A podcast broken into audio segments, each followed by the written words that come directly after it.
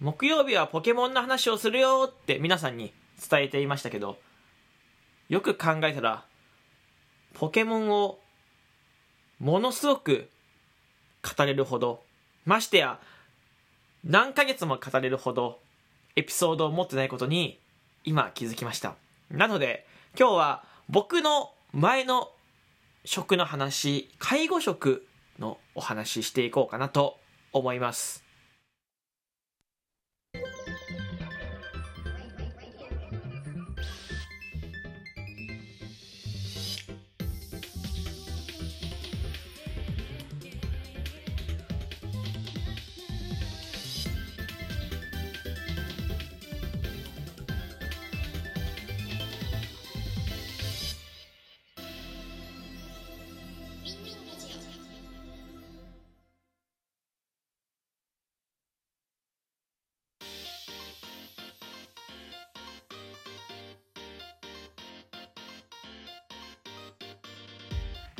2023年2月16日木曜日、みんなラジオパーサイティの旬です。よろしくお願いいたします。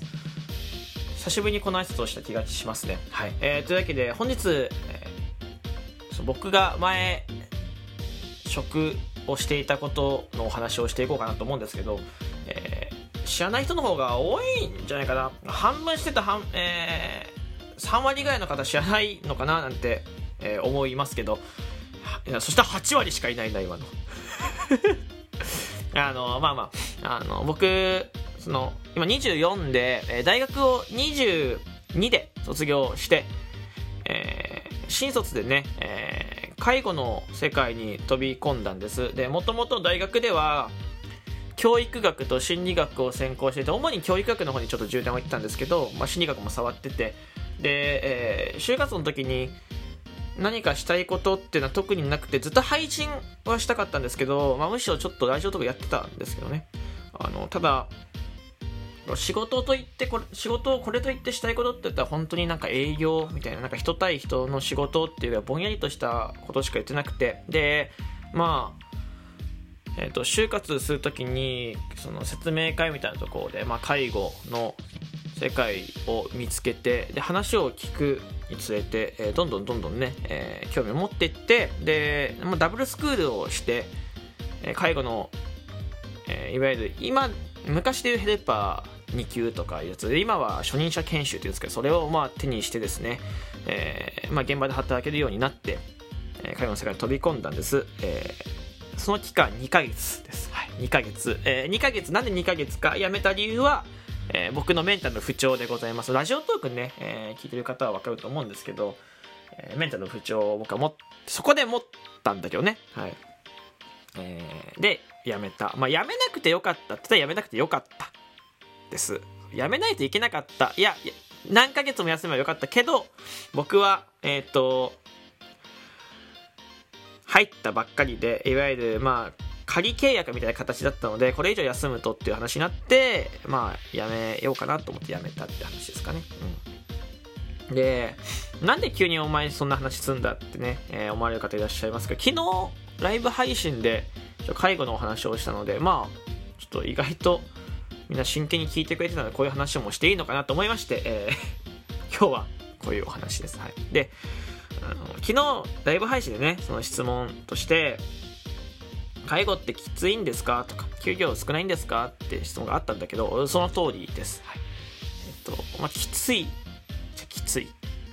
3K って言われる、まあ、今 4K とも言うのかな？3K 何かっていうときつい汚い危険ですよね、えー、そこに合わせて 4K は給料が安いっていうの K なんだけど、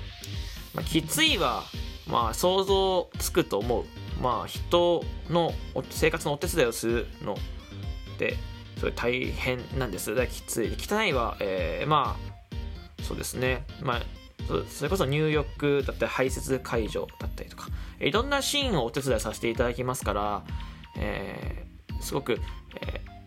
ー、ね、汚いって思われる方もいるかもしれない。汚いですね。で、えー、危険。これはまあコロナとか流行ってたりとか、まあ、インフルエンザとかもそうだけど、えー、誰かが1人感染すると僕たちにも、えー、加えて利用者さんご入居者様にも、え、広がるリスクがあるのは危険です。ですで、えーまあ、給料が安い。ここはね、まあ、場所によって違うのかなと思います、うん、給料が安いのはその通りだと思うよ。全体的に見たら。でも僕が新卒で入ったところは、えー、まあまあでかいところだったんです。まあしっかりと大企業だったって言ってもいいぐらい大きなところだったんですけどえっ、ー、とこれはねもらってたと思う。これ言うとあれがどれぐらいなんですかって言ったら多分新卒の銀行員と同じぐらい回ってた。そう。ただこれは基本給は少ないんです。基本給は少なくて、えー、何かいろんな手当が出てでございます、はい、で僕、えー、もうあれだったからその休日出勤がもう2回ぐらいあったからね、うん、ミーティングとかも合わせて。だから、まあ、その辺も加えてだし、まあ、そこが売りだったんだよそこの企業っていうのは。そう。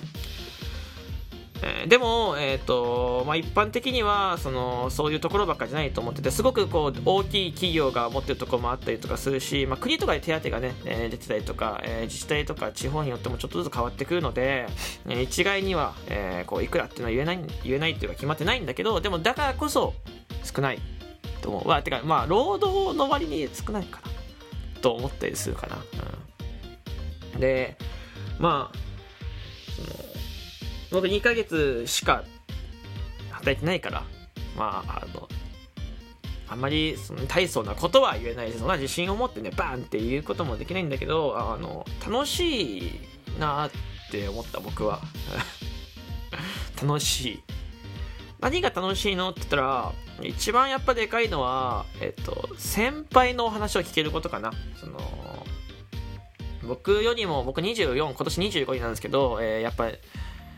り、ここにこう入られてる方っていうのはうんとまあ80ないしは90とか、えー、まあ、若くて70とか70いくつとかで結構先輩です。50歳以上先輩ですよね、うん、あの例えば出会いがやっぱりその、まあ、戦争の時だったりとか船の中でそうなんかそういう出会い旦那さんとの出会いのエピソードがあったりとかね。いろいろ面白い、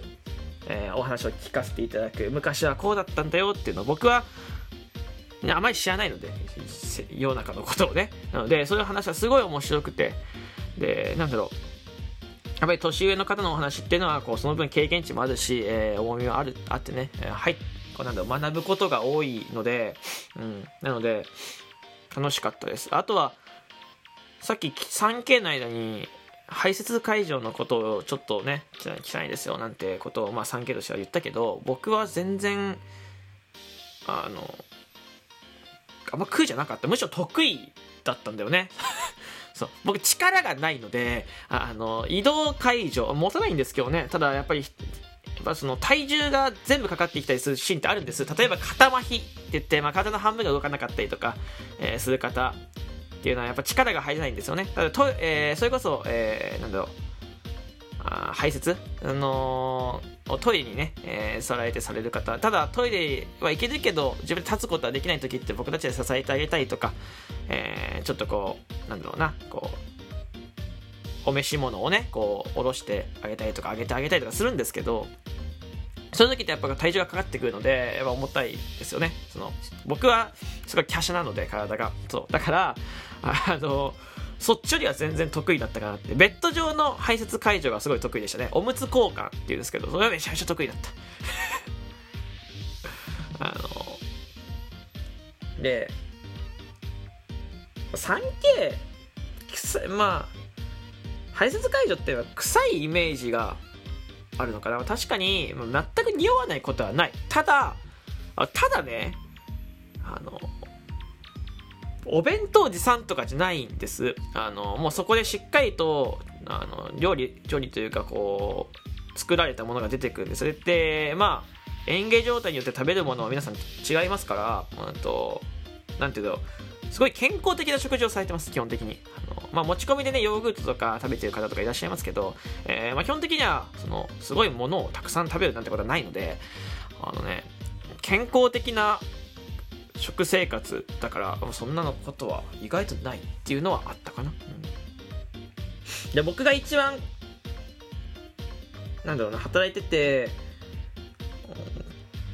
怖いなって思ったことはそのすごい血圧が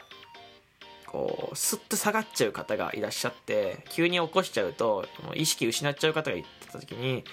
でもその人ってめちゃめちゃ元気なんです。で体めちゃめちゃ柔らかくて みたいなすごいあの僕仲良くさせていただいてた方がいらっしゃったんですけど。えっとすっと血圧が下がって意識を目の前で失われ失っちゃった時はめちゃめちゃ怖かったですね。これが一番怖かったから。うん。あの、戻ってくるのがねやっぱ数秒とか1分でも遅かったら本当にあの、ねそのままっていう可能性もありますからね。ドキドキしましたね。だからそのすごいけ靴下とかもねこの緩いのじゃなくてこうちょっときつめの靴下を履くんです。血圧の関係でねキュッとかしたりとか、まあ、ベッドえー、自動で動くので頭から起こしてあげたりとか、えー、車椅子が立った瞬間に血圧がもうすって下がっちゃうから基本的には座ったまんまか、えー、横にし横にしていただかないといけないからみたいな話でね。車椅子にのに移動するんですけど その時も、まあ、ちょっとなんていうんだろうな。ドキドキするみたいな話。まあこれもまた今度していきましょうね。はい。いろいろ過去にもいろいろ喋ってますけどまあ介護をやってたんだよっていうお話です。はい。えー、まあ、より詳しい話をちょっと、まあ、今日は触りというかざっくりとしたお話をしました、はい。まあ、割と昨日のライブの回答に近いかなと思います、うん、